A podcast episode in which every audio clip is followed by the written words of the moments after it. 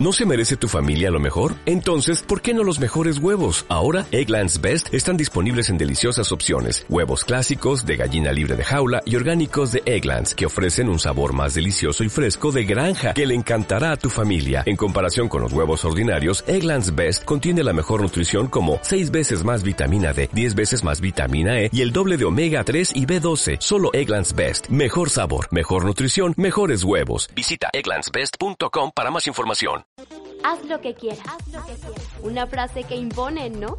Frase reveladora, frase que te invita a hacer lo que quieras hacer. Haz lo que quieras. Con el propósito de compartir, hablar, escuchar, reír y disfrutar con mujeres poderosas y sus historias extraordinarias. Bienvenido. La única manera de hacer un trabajo genial es amar lo que haces. Con esta frase comenzamos este capítulo número 27 de este tu podcast preferido que es Haz lo que quieras. Le, le, quiero agradecer a la Universidad Cuauhtémoc por prestarnos sus instalaciones y su equipo para la producción de este podcast. Muchas gracias. Y bueno, el tema de hoy se llama Vive haciendo lo que amas. ¿Cuántas veces nos hemos preguntado si estamos en el lugar correcto o si estamos haciendo lo que nos gusta o, o, hasta cuándo vamos a estar haciendo lo que estamos haciendo en nuestros trabajos. Ustedes se lo han preguntado, ustedes se han, se han cuestionado a profundidad si, si lo que están haciendo está en el camino de lo que, de lo que se han propuesto.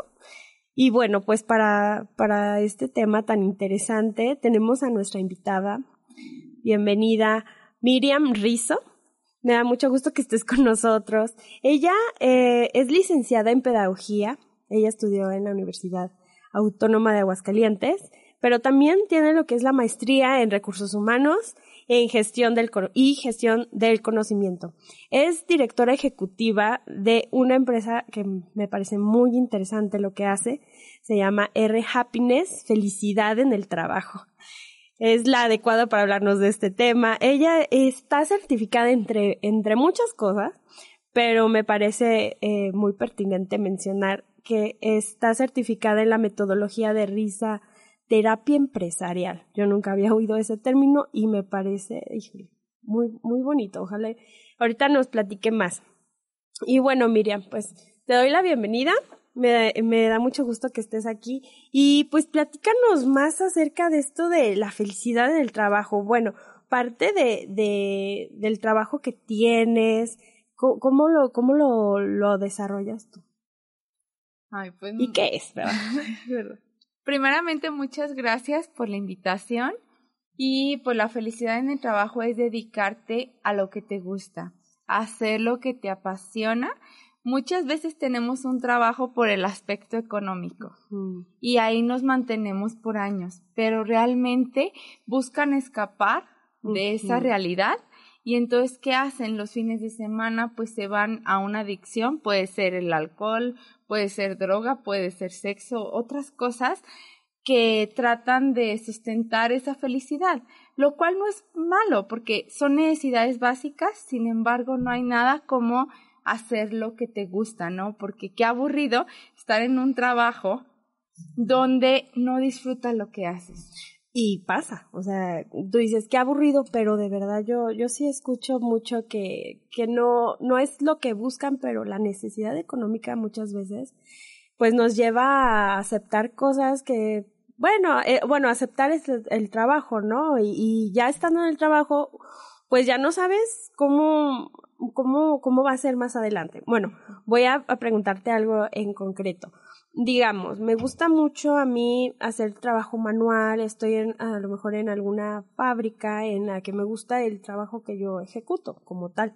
Entonces ahí es, digamos, estoy feliz con eso.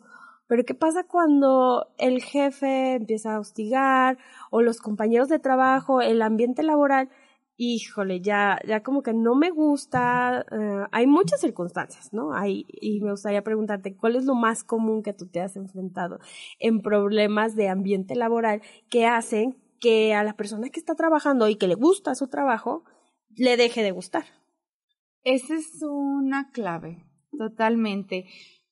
Es, eh, el ambiente laboral es una de las razones principales por las que en México la gente renuncia y se genera una alta rotación de personal. En Aguascalientes es uno de los estados con mayor índice de rotación de personal. ¿Y esto por qué se da?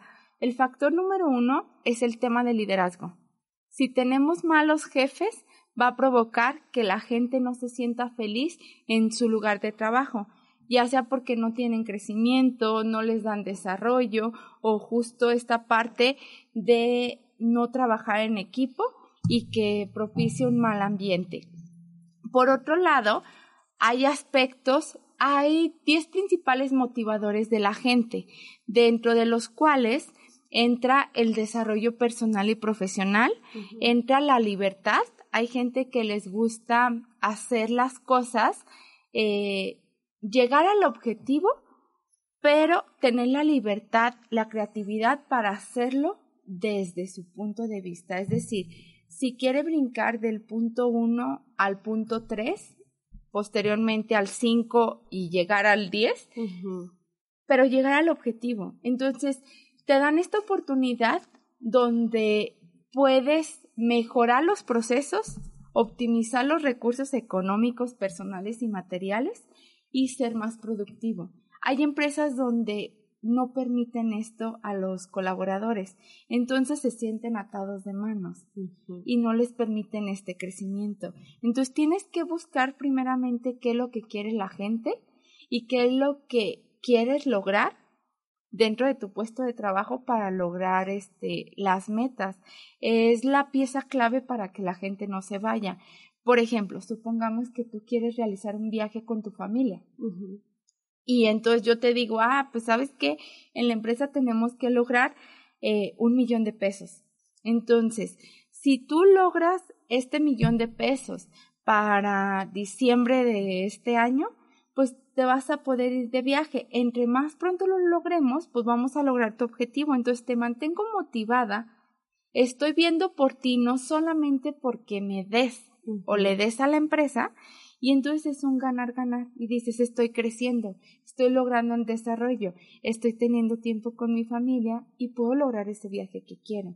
Eso es lo más importante porque el factor humano es la pieza clave de cualquier empresa. Exacto, se nos olvida, ¿no? Como que estamos trabajando con humanos y, y qué tan importantes son las generaciones. En esto del trabajo yo, yo me he dado cuenta como que son brechas muy tajantes, muy, muy marcadas a, a, las personas que, digamos, cierta edad, ahí yo no, yo no sé que, tan, desde el año tal. Que de los ajá, no me sé los años, pero tengo la noción, y, y, si, si nos puedes platicar de eso, que, que las personas que, que están en una generación, digamos, más arriba, o, o sea, que tienen a lo mejor entre 60 años, 50, 60, eh, están educadas para, para trabajar para una empresa por siempre y para siempre. O sea, por ejemplo, era como antes una meta de vida, decir, me jubilé de tal empresa y era como,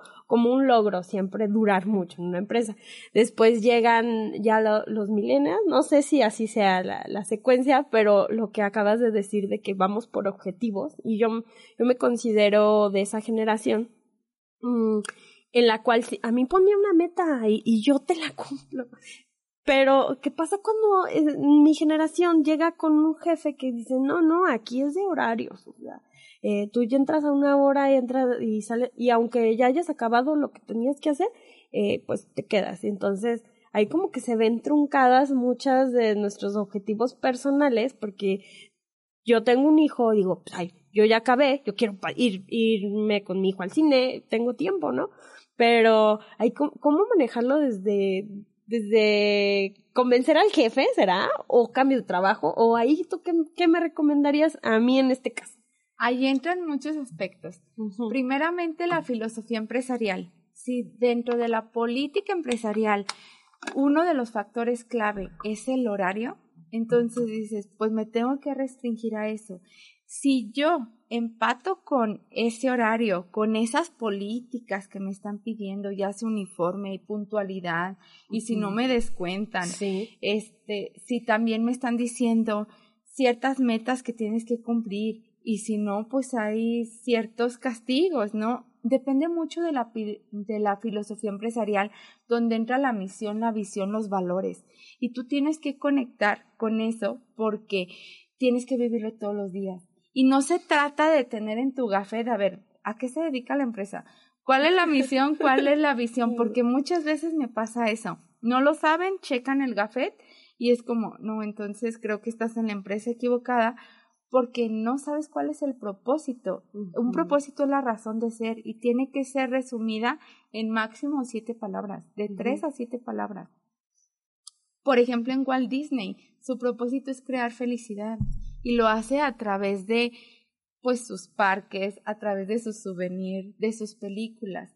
Y no importa la edad, y crear la felicidad para todo el mundo, eh, mientras estés con sus productos o servicios, ¿no? Entonces tenemos que ver cuál es el propósito de la empresa y si realmente es un trampolín para que te dé los conocimientos, la experiencia y dices, de aquí me voy ahora sí al trabajo de mis sueños o sí comparto con esta empresa. Exacto. Porque si, si tú tuvieras enfrente a una persona que, digamos, está en una situación económica emergente y busca trabajo, y estos trabajos que se ofrecen, pues no, no le ofrecen exactamente lo que están sus sueños, digamos. A mí me gusta mucho bailar, pero eh, en los empleos que ahorita están y que me urgen, pues no tiene nada que ver con el arte, a lo mejor tiene que ver con administración, qué sé yo. Eh, ¿Cómo me recomendarías a mí adecuarme? O si me recomiendo, o me espero, ¿qué haría yo en ese caso de, pues es lo que hay? Ahora sí, ¿eh? Porque se escucha mucho de esa pues es lo que hay cuando, cuando tienes esas necesidades y te dicen, oye, pero ¿de qué estás buscando trabajo?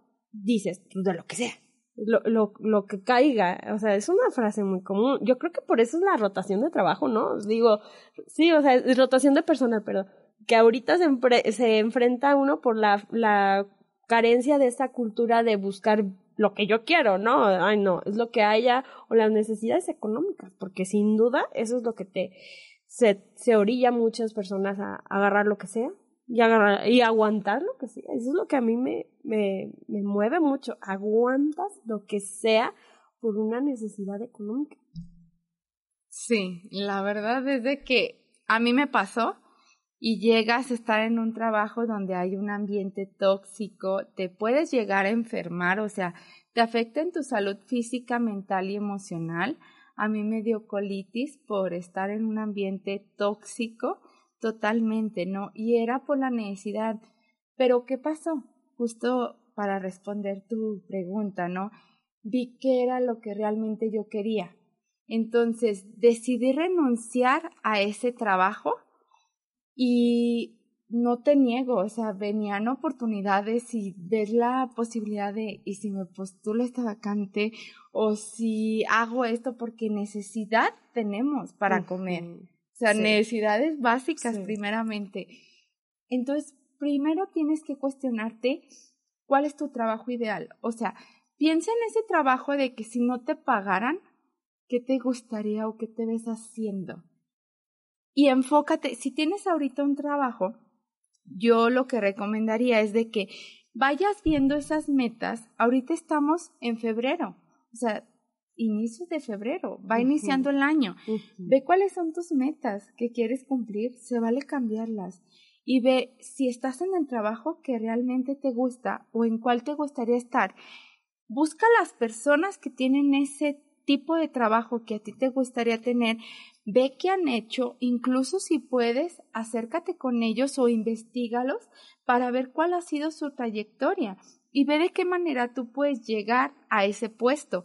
Va a requerir esfuerzo, va a requerir capacitación, va a requerir dedicación, ahora sí que mucha disciplina y que realmente te comprometas a hacerlo. Lo puedes ir haciendo a la par que tienes el trabajo y poco a poco que se vaya dando, no me refiero exclusivamente a emprender. O sea, puedes trabajar en una empresa que es la empresa de tus sueños, de acuerdo al giro que a ti te gusta. Tampoco tiene que ser forzosamente lo que tú estudiaste, sino en lo que eres bueno y buena y en lo que a ti te gusta realizar, o sea, que lo harías sin que te pagaran. Y poco a poco vete encaminando a eso. A veces lo que nos cuesta es de que queremos las cosas rápidas. Las cosas no son rápidas, requieren esfuerzo. O sea, los atletas han llegado a ser exitosos porque practican y practican horas, o sea, años, para minutos de solamente una competencia. Entonces tenemos que tener esa mentalidad. Y paciencia, ¿no? Sí. Sí, o sea, mucha, mucha fortaleza eh, espiritual y a nivel personal como para, para poder planear. Pero, bueno, primero conocerse, ¿no? Porque yo he de confesar que en, mucho tiempo de mi vida yo, yo me consideraba de corazón buena para nada. O sea, yo decía, pues es que no soy buena para, pues nada. Yo veía, ay, no, pues es que yo no sé tocar ningún instrumento, yo no sé pintar, eh, pues en sí yo decía que yo no servía. Bueno, no servía, sino que yo no tenía así como una ni vocación. Y, y esa es mi otra pregunta de la vocación es de donde surge lo que, lo que vas a hacer sin que te paguen, porque dice, eh, busca algo que tú harías sin que te pagaran. Y pero pueden ser muchas cosas, ¿no? O tiene que ser una. No, o sea, pueden ser varias cosas. Ahí entra tu propósito, o sea, ve qué realmente tú quieres hacer y a qué te quieres dedicar. Y por eso tienes que compaginarlo con la empresa en donde te contratan. O sea, desde la entrevista tú dices, realmente, a ver, la misión que tiene la empresa y la visión que tiene está conectado con lo que yo quiero realizar. Porque vas a ir en el mismo caminito y vas a decir, yo quiero que la empresa crezca porque si la empresa crece, yo crezco. Y viceversa, ellos te van a cuidar porque eres un talento muy bueno para la empresa, que lo que quieren es que te desarrolles y que le sigas dando más. ¿Por qué? Porque los colaboradores felices son más comprometidos y por ende son más productivos y hacen que crezca la empresa y crecen todos. Yo entiendo que en tu trabajo lo que tú haces mm, es llegar a las empresas y crear eh, a lo mejor un ambiente de trabajo que sea favorable para crear felicidad, ¿sí? Sí. Y, y bueno, ahorita me platicas eh, respecto a cómo lo haces, pero antes de eso me quiero regresar a, a mí como empleada yo, tú no vas a llegar, eh, digamos que tú no has llegado a mi empresa y yo estoy escuchando este podcast. Eh, y quiero mejorar este ambiente de trabajo mientras mm, llega la oportunidad o ahorro el dinero para mi emprendimiento o planeo mi estrategia de salida de esta empresa. Eh, no me gusta esta empresa, digamos. ¿Y qué hago? Ya, ya, estoy aquí, me caen gordas todos, me tratan mal, pero en mi, en mi plan está quedarme seis meses más. ¿Me puedes dar un consejo, uh, así como un consejo rápido o algo que tenga la mano para resistir estos meses y ser feliz en mi trabajo? Claro, el punto número uno es ve los, las cosas positivas que tienes de ese trabajo. Primeramente, tienes un trabajo. O sea, muchas personas ya quisieran tenerlo. Exacto. Entonces, ya sea que tengas prestaciones o ya sea superiores o tienes un sueldo, entonces ve las cosas lo que buenas. Sí, lo que sí hay, ok. Empieza a cambiar tú. ¿Por qué? Porque el cambio empieza de manera interna y luego generas ese cambio en tu contexto. Okay. Entonces, si tienes mala relación con ciertos compañeros, pues sí te recomiendo que tu percepción no lo tomes personal, Va. sino que sea, ah, ok, vamos dejar a un lado los juicios, que es el mayor problema que se tiene en las comunicaciones, no nomás en el aspecto laboral, en todas las relaciones. Entonces, dejo a un lado, no es personal, lo que hizo, lo hizo desde su perspectiva, desde su criterio, y si tengo alguna duda, hay que comunicarlo. La comunicación es una herramienta básica dentro de las empresas y no hacemos las cosas. Entonces, yo pienso que te caigo mal, porque tal vez ese día tú no estabas de humor, tuviste un problema personal y entonces yo te hablé y tú no me hiciste caso, pero no quiere decir que yo te caiga mal. Entonces simplemente voy, me acerco y te digo, oye Diana, fíjate que tal día te saludé, te pregunté de esto y no me respondiste. Ah, discúlpame Miriam, es que lo que pasó fue esta situación. Como no nos comunicamos, generamos ese mal ambiente y cada vez se va haciendo una bolita más grande y entonces se vuelve como una riña entre las personas. Lo que tenemos que hacer es comunicarnos. Algo tan simple como cuando estamos enojados o tenemos algún dolor, porque eso nos afecta también en el ambiente laboral y nos afecta en la productividad. Entonces, algo tan simple como decir, discúlpame, dame diez minutos o deja, voy, tomo aire y regresa en una hora y platicamos y te doy ese pendiente.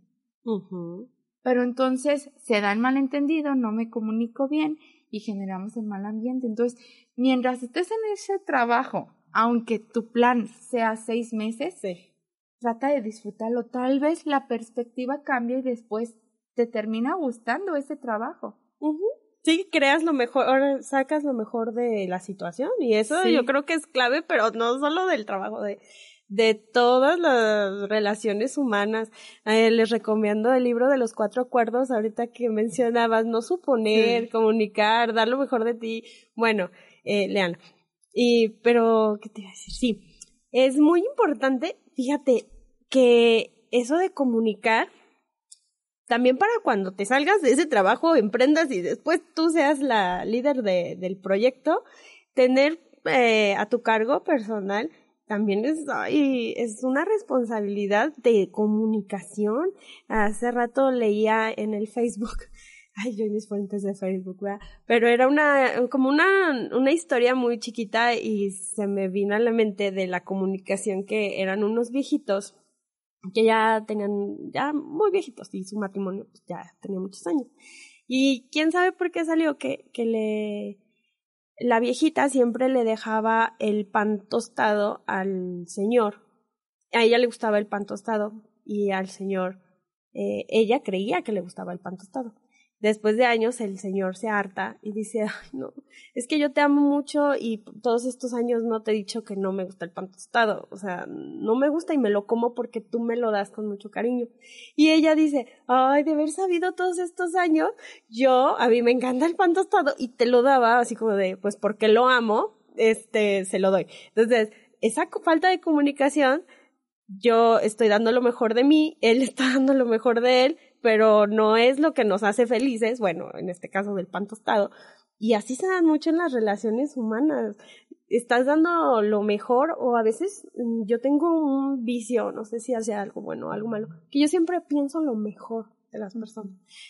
Me han regañado muchas personas que me dicen, es que están medio mensa y yo no, es que yo pienso que lo hizo pero porque quería hacer algo mejor, o sea, siempre justifico es un punto medio, ¿no? Porque también por el otro lado, como dices, ah, llega con su cara, ay, y ya te empiezas a hacer historias de, ay, es que eh, le caigo mal y me quiere correr, o ya hice algo mal yo, y entonces empiezan a crear un chorro de, de conflictos y de malos entendidos que se pudieron haber arreglado si desde un principio nos comunicamos bien, ¿no? Y eso es bien importante para cuando después este, salgas de ese trabajo o vayas a otro, a otro que sí te guste más ¿qué tal que la tóxica eres tú? A veces eso pasa, o sea, son cosas que se tienen que trabajar de manera interna, porque si no cambias de trabajo y es algo que tienes, así como en las relaciones, ¿no? Entonces vives lo mismo hasta que aprendes la lección. Entonces, si es algo que se tiene que trabajar, hay que comunicarse bien, hay que ver que realmente va encaminado a tu propósito para que lo disfrutes y si dices, bueno, no es un trabajo que me gusta, pero me pagan súper bien, si estás dispuesto, dispuesta a vivirlo así, adelante, también es válido. sí, mira, nuestro podcast se llama Haz lo que quieras, porque siempre invitamos a todas a que hagan lo que quieran. Y también nos gusta mucho contar historias, entonces me gustaría que nos contaras. Ya mencionaste algo de tu gastritis, pero cuéntanos, ¿en qué trabajabas? ¿Con qué saliste? O sea, ¿con qué recursos económicos y recursos eh, emocionales pudiste salir de donde estabas y cómo te sientes ahora. Platícanos. Bueno, eh, no voy a mencionar nombres, pero sí trabajaba. Sí, qué malos, qué malos. trabajaba en una empresa internacional. Estuve un año y medio ahí y éramos cuatro personas. ¿En qué puesto estabas? Eh, se llama OM que es como las personas que hacemos el perfil de puestos Ah. antes de que llegue a reclutamiento, decimos Mm. dónde va a estar, quién va a ser el jefe, cuánto se le va a pagar, todos los requisitos que tiene que tener como una descripción de puestos de manera electrónica. Entonces eso era lo que nosotros hacíamos y pues lamentablemente, pero yo agradezco, soy como tú Diana, o sea que agradezco todo lo que pasa. Entonces yo tuve una jefa que fue muy tóxica en ese sentido, ¿no? De que pues sí era algo que te afecta emocional, física y mentalmente Ay, sí. porque es un ambiente donde se siente mucha tensión, no te sientes libre, no puedes hacer nada y te sientes como si estuvieras en un cuadrito y tienes que pedir permiso y levantar la mano, como si fueras una niña que tienes que estar pidiendo permiso por todo porque le gusta tener voz y voto en todo lo que hagas. Entonces, pues es un ambiente muy tóxico. Eh, aguanté un año y medio, pero eso que me vino, yo tenía un lunar aquí, entonces me lo rasqué, me lo rasqué y al final pues ya te sale sangre, ¿De la tuve ansiedad que te ir, rascabas? ajá, de ansiedad tuve que ir con un especialista que me lo quitara, ¿no?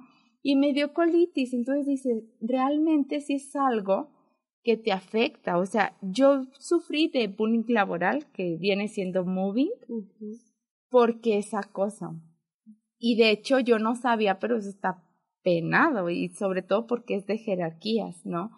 Entonces es algo que, que no se lo desea a nadie, que, que se vive y a veces lo normalizamos, porque decimos, es que es mi jefe, claro que me exige, porque es algo que tiene que hacer y me puede decir cosas como hasta no me gusta cómo te vistes y O tú dices, groserías, te gritan. Ajá. Ay, no, algunos hasta sí te faltan el respeto, groserías y tú dices, bueno, es que aquí en México, porque en México lo permitimos.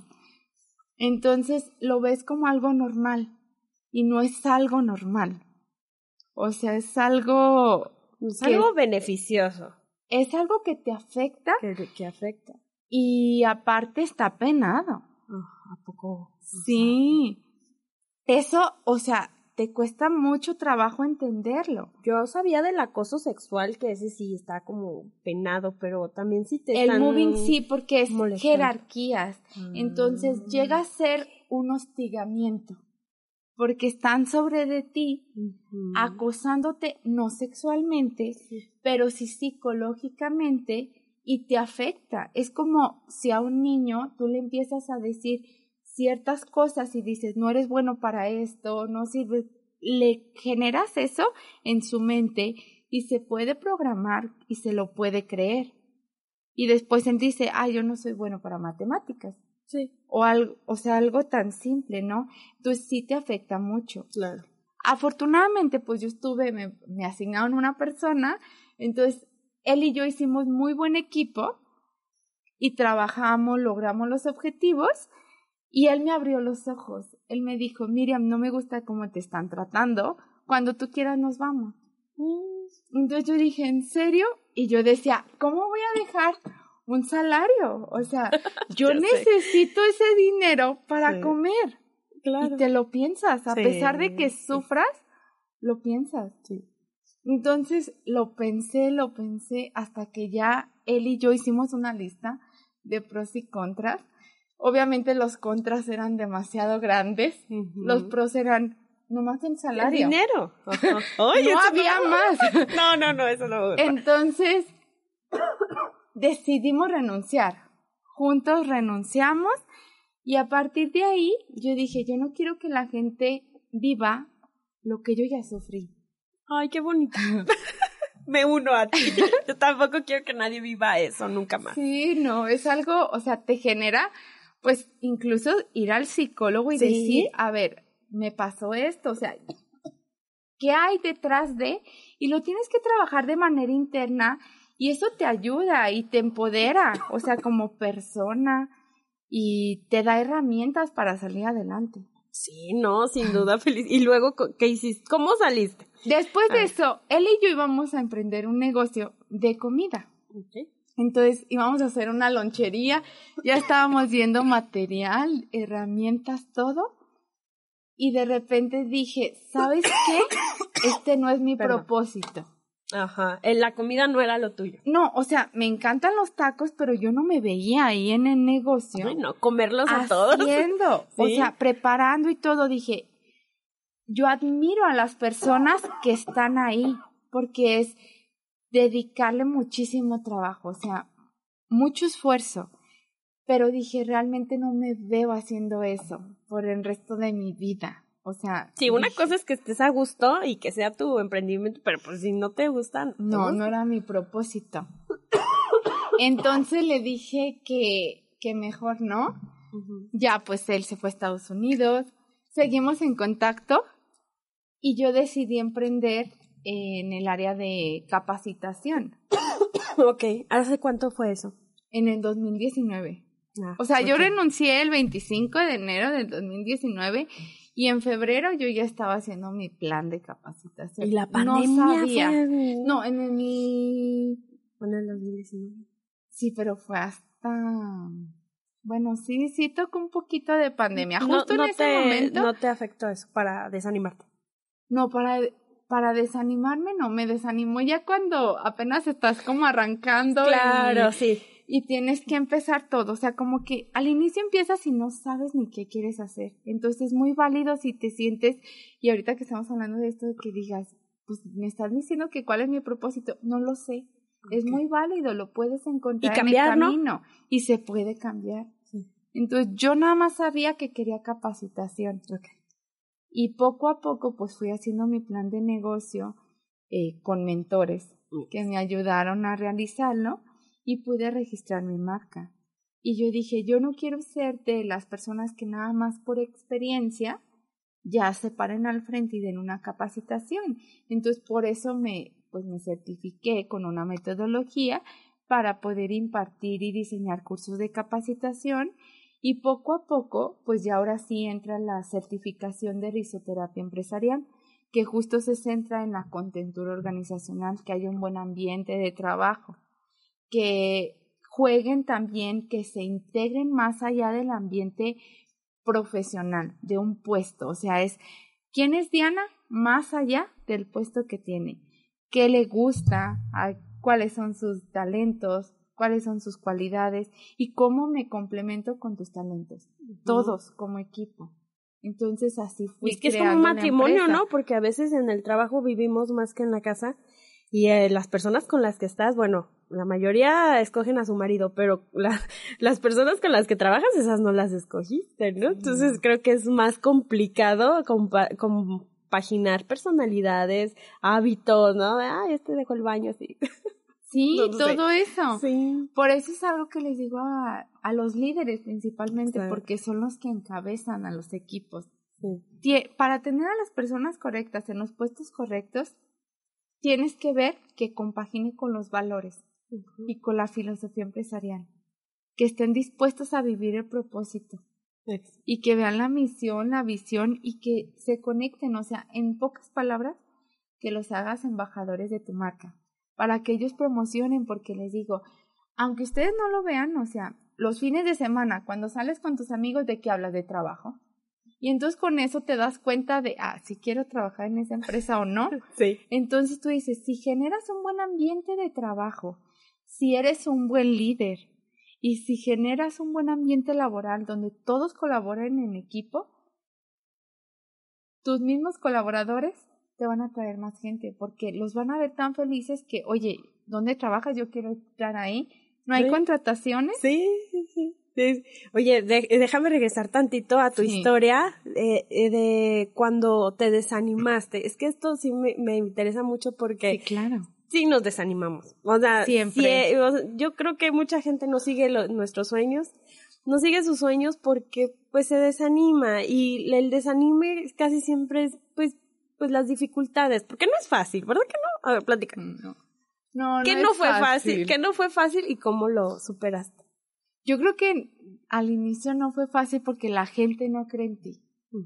O sea, es como de, ay, sueñas muy alto y realmente pues ven y demuéstrame que puedes hacerlo. Y tú creías en ti. Sí. y el emprendimiento es muy solitario.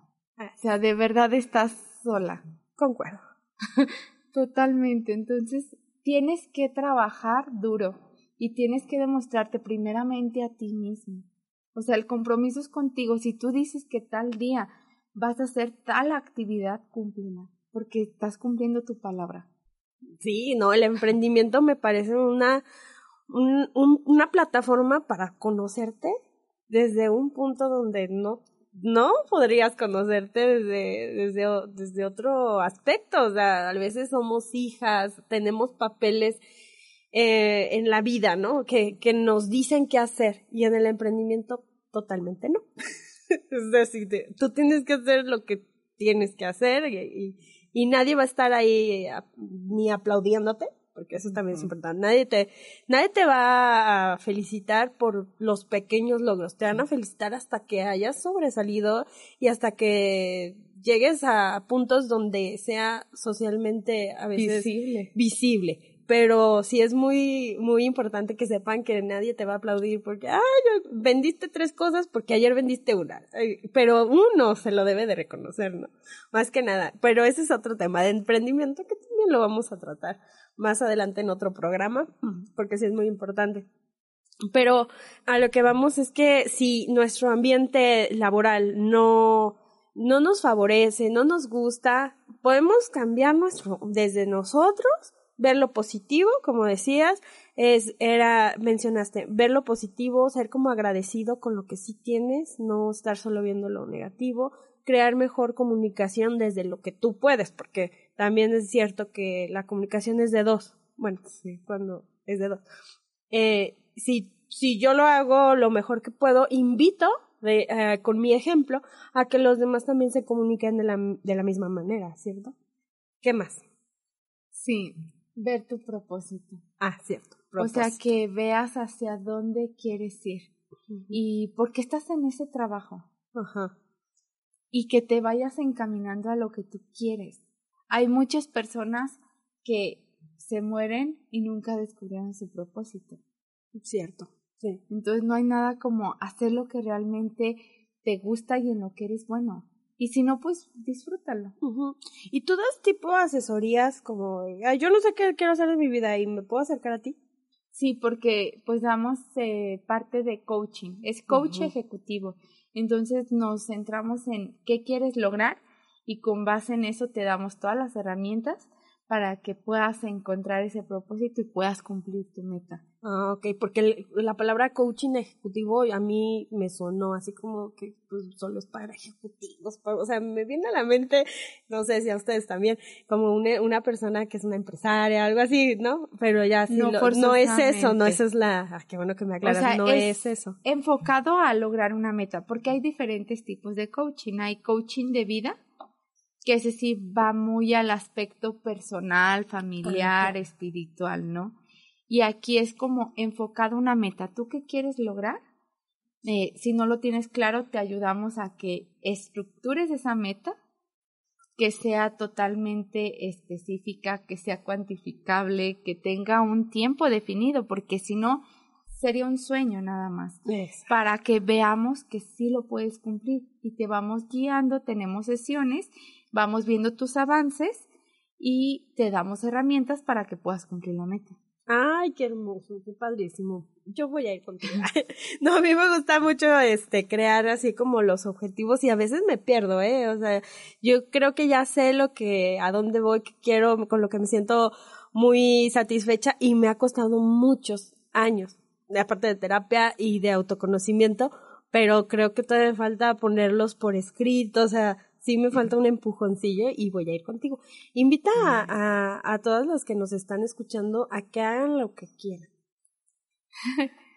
claro que sí, pues yo los invito a que disfruten su trabajo, disfruten de su vida y que realmente se conviertan en ese colaborador, esa líder feliz, comprometida y productiva, que pueda decir, soy feliz con lo que tengo ahorita, con lo que hago y con la vida que tienen.